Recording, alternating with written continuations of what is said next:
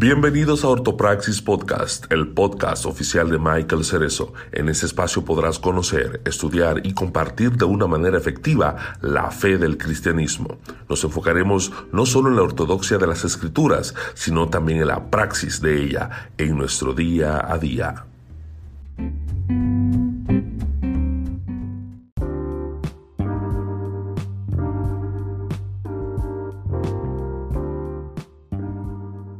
Buenas, buenas, bienvenidos a otra colaboración de Michael Cerezo, mi amigo, y mi nombre es Alberto Alvarado.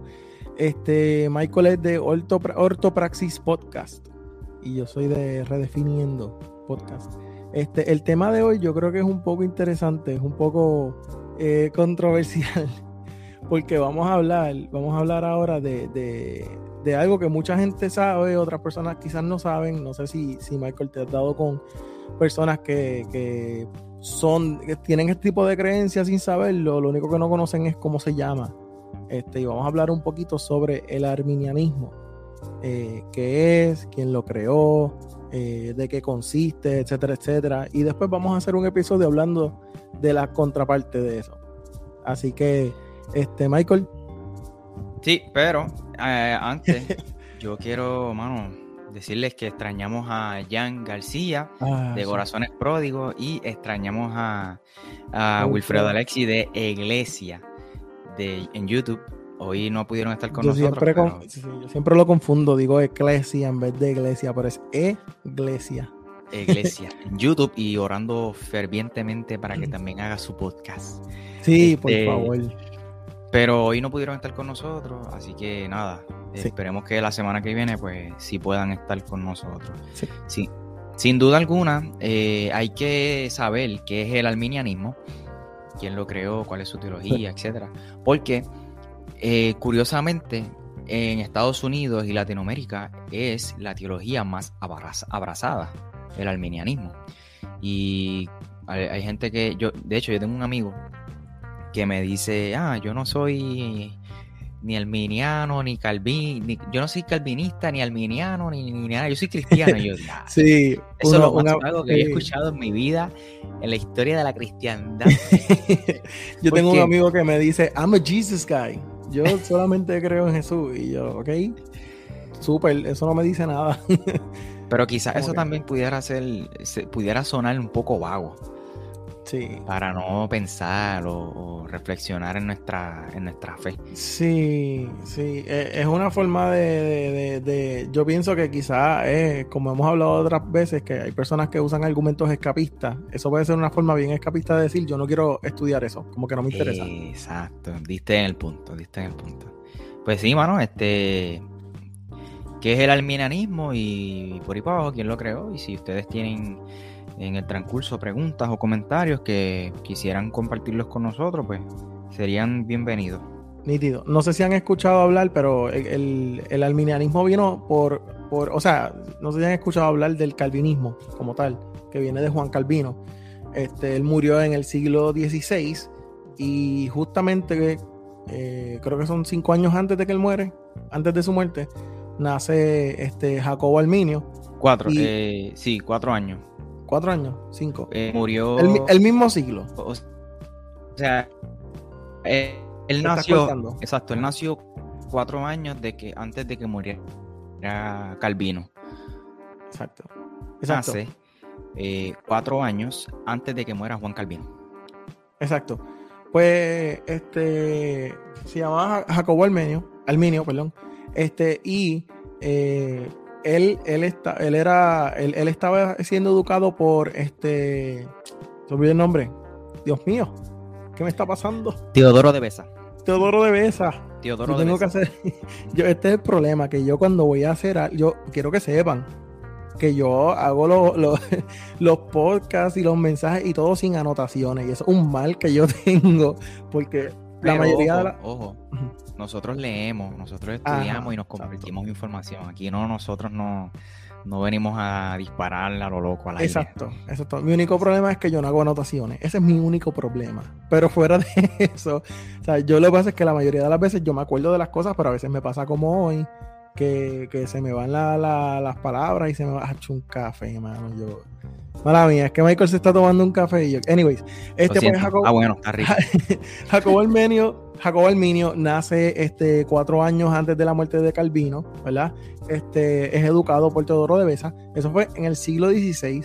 Este, entonces, eh, este tenemos que decir que tenemos que decir que eh, me escuchas bien, ¿verdad? Sí, sí tenemos que decir que Jacobo Arminio estudió eh, y se crió como un calvinista. Sí, porque eso era, exacto, eso era lo que iba, que Teodoro de Besa era el sucesor de Calvino.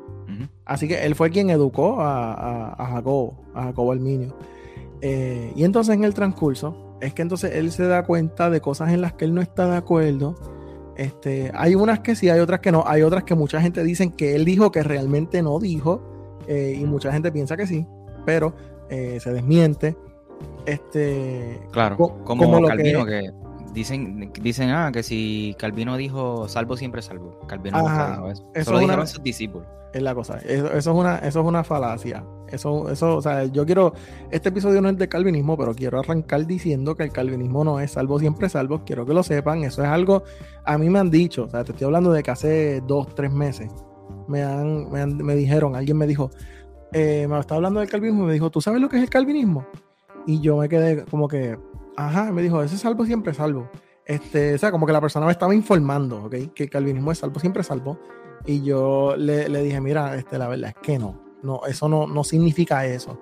Este, y en este punto, irónicamente, este punto que es donde la mayoría de las personas difieren casi siempre del calvinismo, lo compartía eh, Jacobo Alminio y era que hay, un punto de, de, la doctrina calvinista que se llama este, la perseveración de los santos. Básicamente, abuelo de pájaro, este, básicamente lo que dice es que una vez tú eres salvo, tú no pierdes la salvación. Eso no es, volvemos, aquí hay que hacer una pausa y hay que aclarar eso, no es que tú tienes una licencia de que, ah, pues entonces soy salvo, me voy a hacer lo que me da la gana. Eso no es lo que está diciendo eh, esa postura este, lo que dice es que el que está permanece. Es así de sencillo. El que está permanece, ¿verdad? Y el que no, el que no está porque nunca estuvo. Y casi siempre se basan en, el libro de Juan, capítulo 1, versículo, eh, perdóname, capítulo 2, primera de Juan, capítulo 2, este, donde realmente está pasando un problema como este precisamente en la iglesia y Juan les está diciendo, no se preocupen, porque los que no están con nosotros nunca estuvieron porque si hubieran sido parte de nosotros, hubieran permanecido. Pero como no están, se demostró que nunca estuvieron. Así que él dice, de modo de que el que está permanece. Y el que no, pues se va. Pues nunca fue parte. Este, so, e, e, es, importante hacer esa distinción. Y en eso, en eso, por lo menos, eh, el arminianismo, ¿verdad? Cuando por lo menos el, el, de Jacobo Arminio, él decía que eso era un punto que había que estudiar más a fondo. Él nunca dijo que la salvación sí se perdía, ese tipo de cosas. Eh, no sé si quieres añadirle algo, Michael. Sí, eh, quizás en síntesis, porque ya, ya tú lo dijiste. Y es el punto número 5. De hecho, el tema que más Jacobo Arminio tenía discrepancia con Juan, con Juan Calvino era en la salvación. Este, esta narrativa o esta aseveración de gracia irresistible que posteriormente en el siglo pasado eh, y parte de este siglo, uno de, mis teólogos favoritos y de Alberto también, este R.C. Sproul y, muchos otros teólogos, este, ellos, ellos cambiaron la palabra irresistible por gracia eficaz. Eficaz, eso me encantó. Sí, y se entiende mucho mejor, más claro, porque cuando tú escuchas la palabra gracia, gracia irresistible, ya tú, ya tú estás prejuiciado. Tú dices, ah, es una gracia que nadie resiste. Pero cuando tú estudias el concepto de gracia eficaz, te hace más sentido la idea original que quiso eh, compartir eh, Juan Calvino. Pero entonces, Jacobo Arminio no estaba de acuerdo con esa terminología de, gracia eh, irresistible y él, y él decía que sí, que hay personas que pueden resistir la gracia de Dios y decidir no acercarse a Dios. Esa es una de las cosas que él discrepaba de, Juan Calvino. Y la otra es la salvación, que este, ¿verdad? Este, Juan Calvino pues decía, creía en la perseverancia de los santos, o sea que los que son salvos continuarán siendo salvos, eh, no, no, no, van a perder su salvación. Básicamente eso. Pero Jacobo, Jacobo Arminio pues discrepaba de ese punto, específicamente él dice en lo tocante a, las, si una persona en verdad regenerada ciertamente persevera en la fe, es necesario un mayor estudio. Eso es lo que él dice. Eh, pero más adelante, ese último eh, punto, ese último artículo fue alterado para enseñar definitivamente que un creyente sí puede, eh, que es regenerado, sí puede perder su fe eh, y con ella también puede perder su salvación. En síntesis, Jacobo Arminio nunca dijo que se puede perder la salvación. Él dijo, o la perseverancia de los santos, él dijo que eso es un tema que, había que seguir estudiando. Una vez él muere, sus discípulos son los que eh, finalmente pues, escriben que sí, que un regenerado, un cristiano que no persevera en su fe, sí puede perderse, sí puede perder la salvación. Algo que ya hemos hablado en otro episodio, eh, acerca de la salvación, qué dice la Biblia acerca de la salvación, no qué dice Juan Calvino, qué dice la Biblia. Y nosotros pues eh, sabemos que la salvación no la podemos perder porque no la podemos ganar. Eso, eso yo creo que es un poquito chocante porque mucha gente piensa que, la salvación se pierde. De hecho, ese es el pensamiento que predomina, por lo menos en, Estados Unidos y, bueno, yo, diría que en este lado del mundo, en, lo que es el, el occidente predomina ese pensamiento de que la salvación se pierde. Eh, mucho tiene que ver, mucho tiene que ver por, este. Yo pienso que eh, en la llegada del pentecostalismo en el siglo pasado y, todo lo que conlleva ese, ese, tipo de enseñanza y, de cómo acaparó. que de hecho, eh, la forma correcta, yo diría, de catalogar la mayoría de Puerto Rico y la mayoría de Latinoamérica y de Estados Unidos eh, serían este, alminianos wesleyanos, por John Wesley, que creía en la, él fue quien trajo las manifestaciones estas del Espíritu Santo y todo ese tipo de cosas.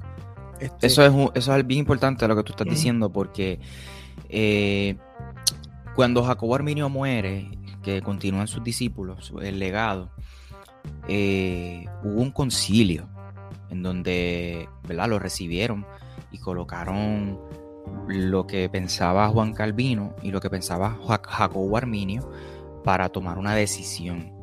El resultado fue que eh, los catalogaron a los arminianos o a los seguidores de Arminio como herejes. ¿Qué pasa? Hubo un segundo gran despertar y fue Juan Wesley, el fundador del metodismo, este, porque su papá pues se crió y estudiaba y leía mucho a Jacobo Arminio y fue lo que le enseñó a su hijo. Entonces Juan Wesley o John Wesley, eh, pues comienza este, ¿verdad? Esto de, del metodismo, eh, que valga, que by the way, es un, es un, es un término que, que se lo, se lo, se lo, o sea, esa, esa terminología se la hicieron en son de burla las personas que, lo veían en la calle enseñando y todo eso. los, ah, estos son los metódicos, los métodos. Y entonces, sí, como mismo hicieron con, Calvino en aquel tiempo, le decían los, le decían calvinistas, porque realmente a mí el término que me gusta, que es el término que se, que se usaba antes de eso, era este teología reformada, o sea, los reformados, los reformadores que tú sabes que obviamente es, pero pero usaban sí eso eso es más actual eso es más actualizado teología reformada en aquel momento eh, teología de la gracia o los los cinco puntos de la gracia algo así más o menos pero sí eh, no se llamaba así el calvinismo ni nada de eso obviamente como él es el fundador pues él, él, realmente lo que hizo fue como que recapitular, ¿verdad? Información que ya estaba hecha y obviamente le añadió sus ideas eh, que son parte fundamental de la, de, la, de la, doctrina hoy en día. Y lo, que, lo que iba a decir este, cuando te interrumpí ahorita era que, el metodismo eh, tuvo un gran auge. Eh, y, con ello ellos abrazaron lo que el arminianismo, los bautistas también abrazaron el arminianismo y el movimiento de santidad. Más adelante se van a denominar o llamar como los pentecostales. Este, se mueven a Estados Unidos, toda Norteamérica. Así que todo Estados Unidos, la gran mayoría son arminianos.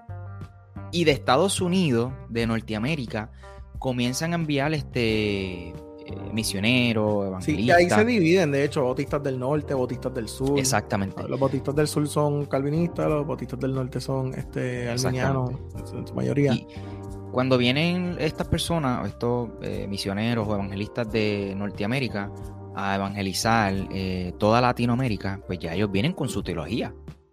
Ellos van a enseñar lo que ellos aprendieron. So, lo que más va a predominar en toda Latinoamérica y el Caribe, incluyendo Puerto Rico, es la teología del arminianismo. Ahora, este, ¿verdad? Como toda teología, pues quizás pudiese tener sus puntos fuertes y sus puntos débiles. Eh, que no es el, fin de este podcast.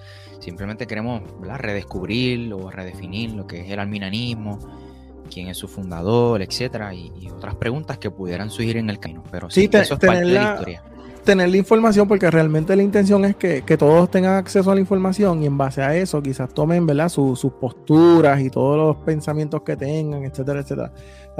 Y, por ejemplo, los cinco puntos principales del arminianismo, eso sí lo tengo anotado porque este, uno de ellos, por ejemplo, el primero, Dios elige o reprueba sobre la base de la fe o incredulidad que él prevé.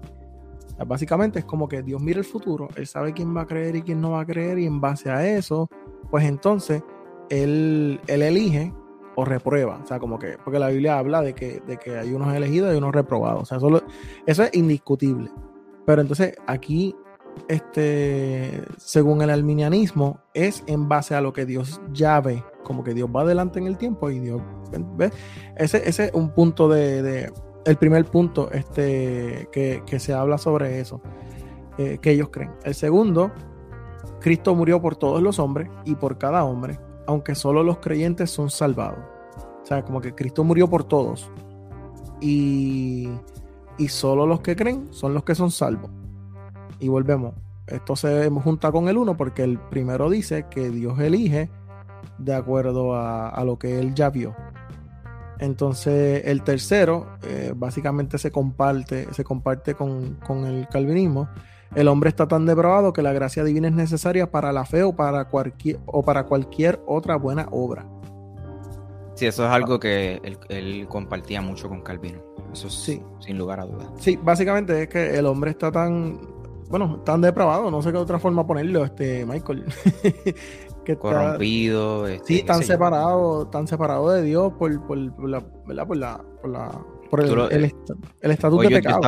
sí, yo estaba escuchando el episodio de, de, ese mismo, de si se puede perder la salvación, que estuvimos los cuatro hablando, y tú mencionaste algo bien interesante, y, lo, dijiste porque la Biblia lo dice, y es que nosotros tenemos una enemistad con Dios.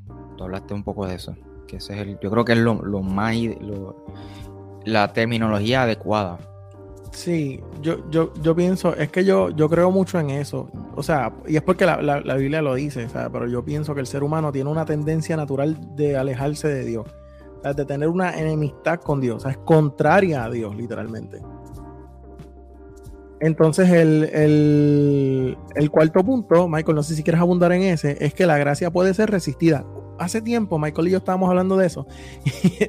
y Michael me decía, ah, es que a mí lo que, lo que, porque uno de los puntos, estábamos hablando del mismo tema, pero estábamos hablando más del calvinismo. Y uno de los puntos del calvinismo es. De hecho, fue, antes, fue antes de que saliera este, este podcast. O sea, podcast, redefiniendo podcast. Yo no había hecho podcast ni nada. Simplemente como que nos sentábamos a hablar de eso, porque desde hace años Michael y yo nos sentábamos a hablar de eso, en grupo o solos o como fuera.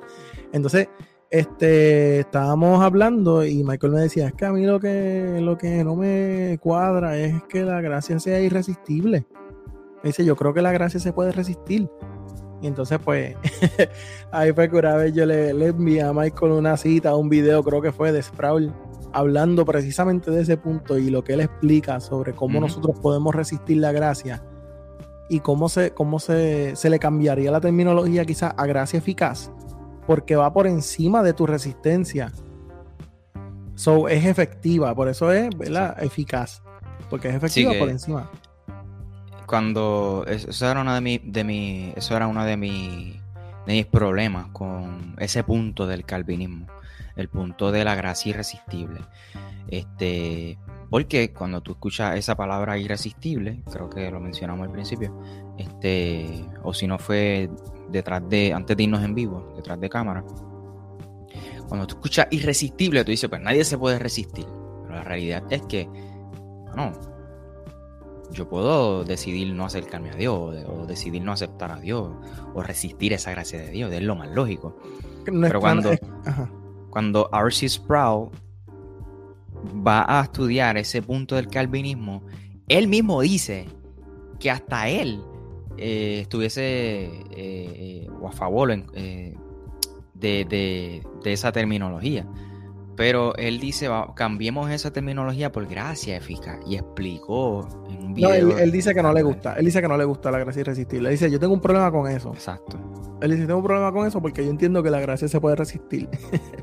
Entonces él lo explica y él dice que la, belleza de la gracia es que tú te puedes resistir, pero va por encima de tu irresistibilidad y es efectiva. Eso es a lo que me refería, exacto. Y, y, es efectiva, por eso es que le llama entonces la gracia eficaz. Y en ese punto, ese punto este, se comparte. Se comparte, porque hay, una diferencia entre el neocalvinismo y el hipercalvinismo, de eso vamos a hablar en otro episodio, eh, porque el calvinismo es bien amplio y es bien grande, o sea, como que tiene muchas ramas y tiene, pues, eh, eh, la verdad, la verdad, yo entiendo, Michael, me corrige si estoy mal, pero yo entiendo que es la, es la doctrina más, eh, más, estudiada. Sí, el calvinismo. Sí, claro, porque este estamos hablando de Inglaterra, toda Europa, esa era la más, la más, la más estudiada. De hecho, declararon hereje a, a los seguidores de Arminio los declararon herejes. Pero también el calvinismo tiene su, lado oscuro, porque según la historia, este, todo el que pensara diferente a, a ellos, mano, los quemaban. Sí, sí, eso fue, eh, eso fue una de las cosas que eso se puede, bueno, se puede hablar en el otro, claro, claro. pero, pero la cuestión esta, la, la, la eh, cómo es, eh, siempre muchos arminianos usan un argumento en contra de los calvinistas diciendo que Juan Calvino este, mandó a matar a, a. Eh, pero realmente, históricamente, eso no fue así. Después, en otro, en otro episodio, vamos a hablar de qué fue lo que exactamente pasó, según lo, ¿verdad? Eh, hay, una diferencia en cuanto al, recuento. Hay un, ¿verdad? Hay personas que dicen que sí, hay otros que dicen que no, pero vamos a hablar de eso cuando lleguemos ahí. Este, que de hecho es súper interesante. Por lo menos a mí, que me gusta la historia, me gusta todo eso. Yo sé que hay gente que no le gusta, que no, pero a mí, a mí me gusta. A mí me gusta hablar de esto. pero dicen que el que no conoce su historia está condenado a repetirla. Por eso es importante conocerla. Sí, definitivamente. Entonces, este, el último punto del arminianismo dice: en lo tocante, si una persona en verdad regenerada ciertamente persevera en la fe, es necesario un mayor estudio, que esto es lo que estábamos diciendo que la perseverancia, la perseveración de los santos, que la cuestión está de que cuando tú te conviertes tú no te apartas. Eh, básicamente, pues ahí entonces este, Jacobo decía que, que, eh, eso había que estudiarlo un poquito más, eso fue uno de los primeros puntos que tocamos. Este, pero más adelante, que era lo que estaba diciendo Michael, eh, ese, ese, artículo que, que Jacobo habló de él, eh, lo alteraron para decir que la salvación sí se pierde y hoy en día la mayoría de la gente piensa que la salvación se pierde. Eso es, o sea, estoy hablando de que cuando yo me convertí, una de las primeras cosas que yo aprendí fue esa. Y eso era algo que a mí no me dejaba dormir. Yo decía, bueno, pues yo voy a estar tres meses y me voy a apartar. No porque quería, era un miedo que yo tenía. Yo decía, yo me voy a apartar porque es que hello. O sea, yo no voy a poder con el empuje. Como que, tú sabes, entonces pues es un, es un miedo que mucha gente vive con, con él, este Michael. No sé si quiere Sí, eh, yo estaba escuchando el, episodio de Si se pierde la salvación que, trabajamos y en el carro y estaba mi suegra al lado. Y, yo hice esa pregunta, me acuerdo, en el episodio, si se pierde o no se pierde la, salvación. Y mi suegra rápido dijo, sí se pierde, y rápido citó el texto que tú traíste en el episodio de Pablo, que, hay que cuidar la salvación con temor y temblor, pero Pablo nunca dijo eso. Cuando leemos la Biblia, Pablo nunca dice, cuida tu salvación. Pablo dice, ejerciten su salvación. Pablo dice, frutos de salvación. En otras versiones dice, este, esfuércense por demostrar que ustedes son salvos de verdad. Que no es lo mismo ni se escribe igual. Pero que sí, eh, pues, Mira, pero me da curiosidad que cómo reaccionó ella cuando, escuchó que, que estábamos hablando de texto de Pablo. No, no, no, ella no, no, llegó a esa parte. Pero cuando yo pregunté si se pierde la salvación, ella, ella respondió y dijo eso. Entonces yo rápido contraste, eh, contraataqué, o sea, obviamente no en, ataque así literal, no sino, que sino que hablando con ella le dije, mira, no, lo que pasa es que Pablo, este, lo que dice es esto. Este, me pues imagino que, hubo resistencia para entender claro, concepto. Y todavía la hay. o sea, eh porque es que una persona te puede oír, pero no escuchar. ¿Me entiendes? Y... No, y la verdad es que nosotros de alguna forma hemos sido doctrinados y cuando tú piensas de una forma, cambiar esa, esa, ese método de pensamiento, esa forma, e, es, bien difícil, ¿sabes? Hasta, hasta en la forma en la que funciona el cerebro. Yo estaba cogiendo unas clases hace, hace, hace, uf, estábamos hablando, estaba, eran unas clases de, neurociencia precisamente, y estaba hablando de, estaba, estaba hablando de cómo, de cómo, perdóname, ok, estaba hablando de cómo el cerebro funciona y de cómo el cerebro tiende a tomar caminos más cortos de cosas que ya conoce. So, eh, en este caso que está, se está hablando, se está hablando de, de adicciones o se podía hablar también, por ejemplo, cuando tú vas de camino a tu casa, a veces uno dice como que, y rayo, como yo llegué aquí, como que te vas en un viaje y de momento dices, espérate, que ya hago aquí. pues el cerebro ya sabe qué camino tomar, o sea, que, es una respuesta casi automática y eso pasa con los pensamientos, con la forma, la forma, ¿sabes? lo que nosotros pensamos y la forma en la que, en la que, este, en la que lo pensamos. Y, y se me fue lo que iba a decir. Sí, que, que ya, ya uno está. O sea, uno tiene unas gringolas puestas. Claro, entonces reconstruir el pensamiento. Es como, es como, es como reconstruir. Mira, yo estaba leyendo un libro de la doctora Caroline Leaf, que se lo recomiendo a quien sea, a cualquiera. Se llama ¿Quién me desconectó el cerebro? Y ella, y ella habla, este, ella habla de las respuestas automáticas de la mente. El, ah, Walter Rizzo un caballo también. Walter Rizzo es tremendo. Pero lo que a mí me gusta de. Lo que es brutal. Lo que a mí me gusta de Caroline Leaf es que ella es cristiana y ella lo filtra todo a la luz de la, Biblia. Y me encanta eso. Este, y una de las cosas que ella, que ella estaba mencionando era precisamente eso. Que la mente, aún con los pensamientos, crean como uno. Yo lo estoy sobresimplificando porque yo no soy neurocientífico o como sea. Así que lo estoy hablando de lo que me acuerdo. Pero ella estaba hablando de cómo nosotros tenemos respuestas automáticas y cambiar esas respuestas automáticas es bien difícil, es una reprogramación del cerebro. Tú tienes que traer esos, esa mente, ese, esos pensamientos a la conciencia y en base a eso empezar a identificar. También leí un libro del doctor David Burns que se llama Feeling Good, este, que habla de, también de eso mismo. Eh, en el caso de él, es, un psicólogo, él, es eh, terapia cognitiva, pero es interesante como, como menciona eso, pero eh, Caroline Leaf, una de las cosas que ella dice es que eh, ella habla de la importancia de los pensamientos y de cómo la Biblia ya hablaba de esto. Ya hablaba de los pensamientos. como básicamente que la Biblia estaba bien adelantada a los tiempos, porque ella decía, mira, esto es lo que dice la Biblia. Y cita, me acuerdo que citó el versículo de en todo lo bueno, en todo lo justo, en todo el eterno, en esto, en esto pensar, taca, taca, taca, ¿verdad? Entonces ella decía, cuando tú piensas en cosas como esas, piensas en cosas buenas y no te permites, no permites a tu mente ir a, eh, estar en, ¿verdad? en pensamientos negativos que te pueden afectar tu, estado emocional, ella, ella dice, tú estás literalmente regenerando neuronas que perdiste en el cerebro, algo así. O sea, que, que, era, que era, es posible hacerlo. Está súper interesante. Michael, sé que estás, vas a decir algo. este libro, El poder de un pensamiento, el poder del pensamiento flexible de Walter Rizzo. Yo tuve que leer este libro cuando empecé a estudiar teología, en mi primer semestre. Y es algo que cualquier estudiante, eh, o no necesariamente estudiante, todo cristiano debería leer este libro. Te explico por qué. Él habla, básicamente tu línea, Alberto, de, tres tipos de mente. Está la mente líquida, que es aquel que pues, no tiene ninguna forma, se deja llevar por todo lo que todo el mundo dice. Hoy piensa esto, porque fulano le dijo esto, y mañana piensa otra cosa porque Sutano le dijo otra cosa.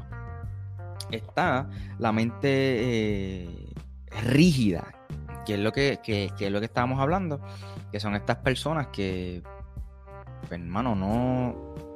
Cuando van a aprender, no van con la actitud de desaprender y de reconocer que todo lo que saben no necesariamente está correcto. Y, y esas son las mentes rígidas que, realmente no, pues, no aprenden nunca porque su mente está rígida, no permite que, aprendan algo nuevo, ¿no?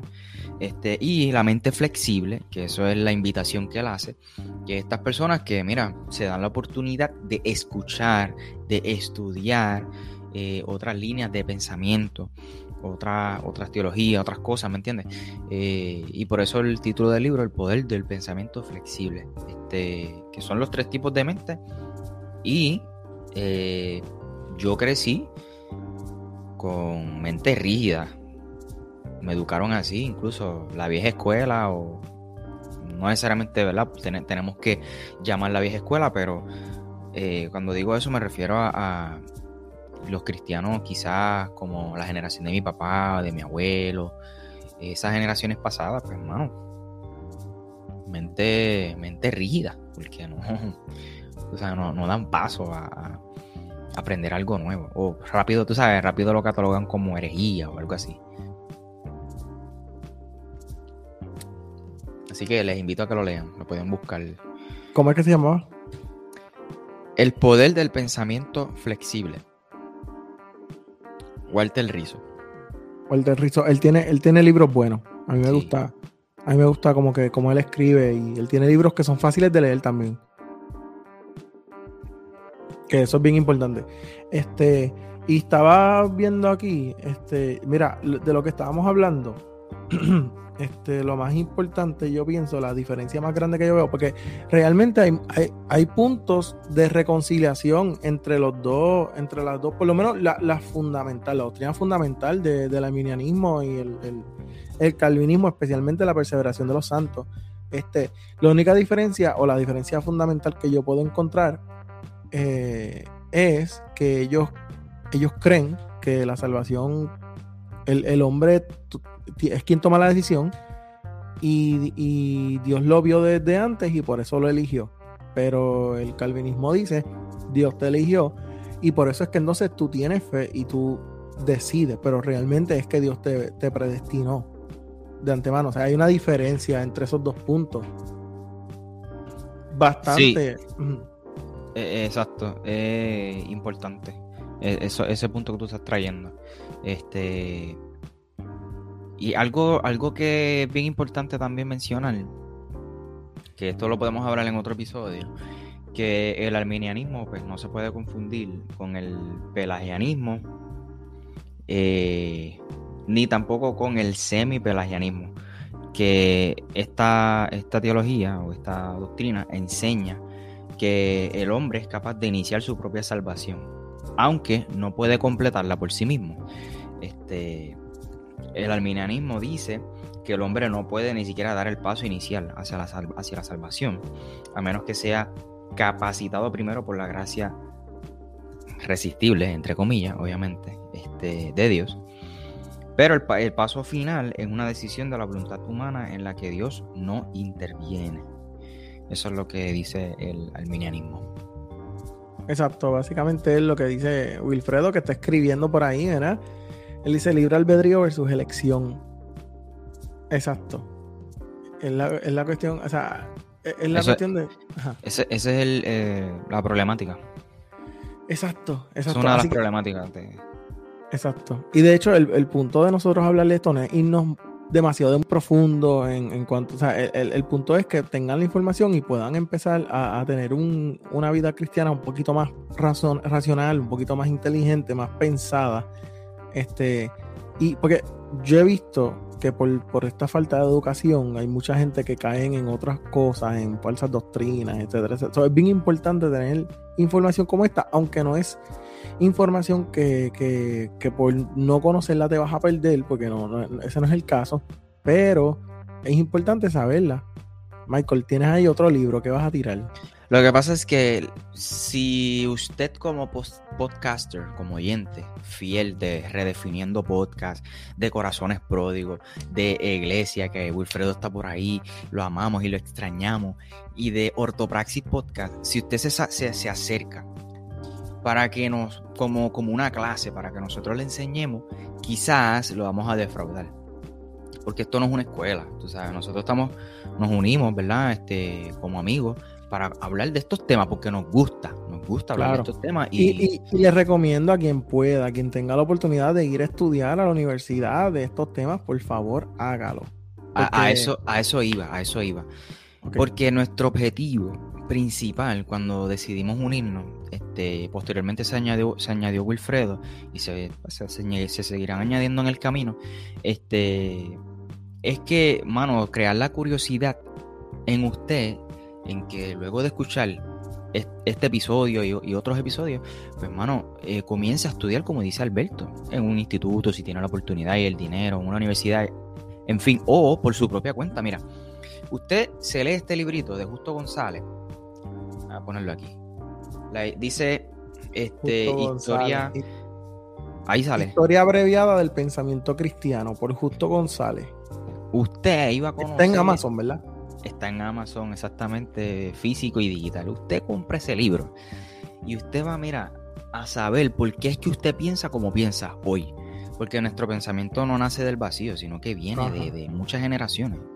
Y, mano, usted se va educando. Yo, yo tengo un amigo, uno de mis mejores amigos que él es psicólogo, y él dice, él desde el aspecto, del aspecto psicológico, o sea, él dice, es como si de alguna forma nosotros realmente no tenemos libre albedrío, desde un punto de vista psicológico, o sea, como que nuestros pensamientos que nosotros pensamos, que son naturales, realmente vienen de antes, ¿sabes? Y tienen una forma en la que, en la que fueron eh, puestos ahí. Formados, exacto. Formados, esa es la palabra, formados. Este, y e, eso es otro, eso otra, otra línea, pero es que yo creo que, que, yo creo que, que, que, ese es el reto de, de, de, la teología, de estudiar teología. Mano, tú tienes que crear tu propio pensamiento, caballo, crear tu propia teología. No, no repetir ni decir yo soy arminiano porque mi pastor es arminiano. O porque eso es lo que enseña mi iglesia. Ajá. Sino estudiar qué es el arminianismo. ¿Por qué? ¿Cuál es la teología? Tú sabes, y el calvinismo, y el pelagianismo, y el molinarismo, y todos los ismos que existen y que van a existir. este, o sea, eh, esa, esa, es la, eh, quizás el reto mayor. Eh, crear nuestro propio pensamiento y no simplemente pues... Ah, así fue como me enseñaron. Es como, tú sabes, este... Este, esta, esta... Dios mío. Que de hecho es bien interesante porque yo le he dicho ya antes, un teólogo sistemático del, del, del siglo XIX, Charles Finney, él dice que la psicología y la teología están demasiado entrelazadas, que es imposible el estudio de la una sin la otra. So, eh, eh, esta, eh, y yo pienso que tiene que ver mucho con esto, con este tipo de cosas. Como que nosotros, la teología es un sistema de pensamiento básicamente, en, obviamente tenemos fe, ¿verdad? Creemos en Dios, esa es la base de nuestra fe, pero dentro de todo es, un, es una forma de pensar, es una forma de vivir. Nosotros eh, es importante que nosotros tengamos creencias saludables, es importante que nosotros sepamos lo que, lo que nosotros creemos, cuáles son los fundamentos de nuestra fe, etcétera, etcétera, etcétera. Eh, todo ese tipo de cosas son, son importantes. Así que, este, por eso, por eso es que eh, es, por eso es que nosotros tenemos que, que hablar de estas cosas, por eso es que nosotros tenemos que investigar, por eso tenemos que estudiar, por eso tenemos que educarnos, porque la educación realmente no debilita la fe, al contrario, la fortalece. Porque tú sabes por qué crees en lo que crees. Obviamente hay, cosas que Dios hace que van por encima y nosotros no cuestionamos eso. Pero también nosotros tenemos que ser responsables, como decía Pablo. Y de hecho, A mí me encanta porque Pablo era, o sea, Pablo y Pedro y todos los discípulos realmente, la, mayoría, o sea, por lo menos eh, Pablo era un estudioso. O sea, Pablo era un estudioso. Y, en la cultura, en la cultura de los israelitas, eh, era, era bien común, era, o sea, que, que, que el hombre estuviera educado en su fe, en lo que creían, en sus costumbres, etcétera, todo ese tipo de cosas. Así que ah, por eso ahora nosotros no podemos dejar eso atrás. Y pues, nos estamos yendo del tema, pero es que es importante hablar de este tipo de cosas. Porque necesitamos cristianos educados, la verdad. Pero lo que yo iba a decir era el, refrán o el dicho o el cuento. Ah, pues perdón, me fui en un rant, mala mía. No, no, no, estás en la línea. Lo que yo iba a decir era eh, un dicho, un refrán o un cuento que yo he escuchado. Este. Que. qué sé yo, que, que, la mamá. Este, Perro que ladra no muerde. Había una, una familia. que la mamá este, estaba cocinando y le picaba. Creo que la cabeza o la cola al pescado. Cuando lo hacía este, y la hija le pregunta por qué le picaba la cabeza o, la cola, no me acuerdo. Le picaba una parte del pescado. ¿Por qué tú le picas? Y la mamá le dijo, no, porque así, así mi mamá me enseñó así. Y fue donde la abuela. Le pregunta, abuela, oye, abuela, ¿por qué tú le enseñaste a mami a cocinar el pescado de esa manera, a picarlo? Tú sabes, ah, yo lo aprendí de mi, de mi mamá. Y fue entonces a, donde su bisabuela. le pregunta a la bisabuela, bisabuela, ¿por qué tú le enseñaste a, mi abuela y mi abuela le enseñó a mi mamá a cocinar el pescado de esta manera y picarlo así. Y ella le dice, pues mira, lo que pasa es que cuando yo estaba cocinando el pescado no me cabía en el sartén y yo le picaba una parte del pescado para que me para que pudiera caber completo en el sartén. y entonces no, ni la, ni la abuela. Que no tenía nada que ver con, con la forma correcta de hacerlo. Exacto. Entonces la, la abuela y la May eh, repetían la tradición. Eh, que hay un episodio de eso, eh, Wilfredo lo sugirió, este, cristianos por, creo que es tradición el, tema, o cristianos por cultura, algo así. Este, lo estaban repitiendo, pero no sabían por qué. A lo mejor el sartén de la May era grande, ¿y por qué, le, por qué tienes que picar el pescado? Si te cabe completo en el sartén, porque no conocía su historia. Y yo creo que eso es lo que nosotros tenemos que hacer este, pues conocer no, solamente del arminianismo, sino de otras corrientes teológicas, en fin, y comenzar a formular su pensamiento, mano. Cristianismo cultural, ese es el episodio, muy pronto, por aquí, iglesia. Iglesia, iglesia, iglesia. Cristianismo cultural, ahí está, Wilfredo está diciendo. Tenemos que hablar de eso. Vamos a hablar de eso y venimos con un par de temas que son bien chéveres. Este, pero por ahora, después vamos a hacer un episodio más a profundidad del calvinismo versus el arminianismo. Eh, sí, hay que hablar del calvinismo solo, hay que hablar del molinarismo y después hay que hablar de, un pequeño debate entre el calvinismo y el arminianismo. Así que. Eso estaría sintonice, sintonice. Eso va a estar bien chévere. Eso va a estar bien chévere. Sintonice en las próximas semanas. Sí, este, así que por lo menos esta, esta va a ser el, primer capítulo de esa serie. así que nada, gracias por, por sintonizar. Este, eh, síganos en las redes. A mí, por lo menos, Alberto Alvarado Redefiniendo Podcast, Michael Cerezo de Ortopraxis Podcast. Ya no pude estar, pero también síganlo, este, Corazones Pródigos Podcast y Wilfredo de Iglesia. Así que este, y que pronto que tenga su podcast también, Iglesia Podcast. Para que todo es podcast. Todo es podcast. Así que, este, nada, déjanos, déjanos saber si les gustó, síganos en las redes. Y, y nada, nos vemos entonces en la próxima. Que el próximo episodio va a estar bien bueno. Sí, esta misma semana. Exactamente. Nos vemos. Que pendiente, nos vemos. Chao.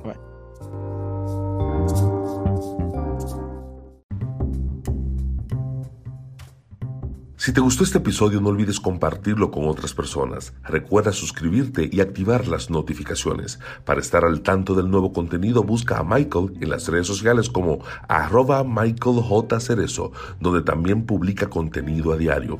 Para preguntas, invitaciones y o colaboraciones puedes escribirle a www.michaelcerezo.com. Bendiciones.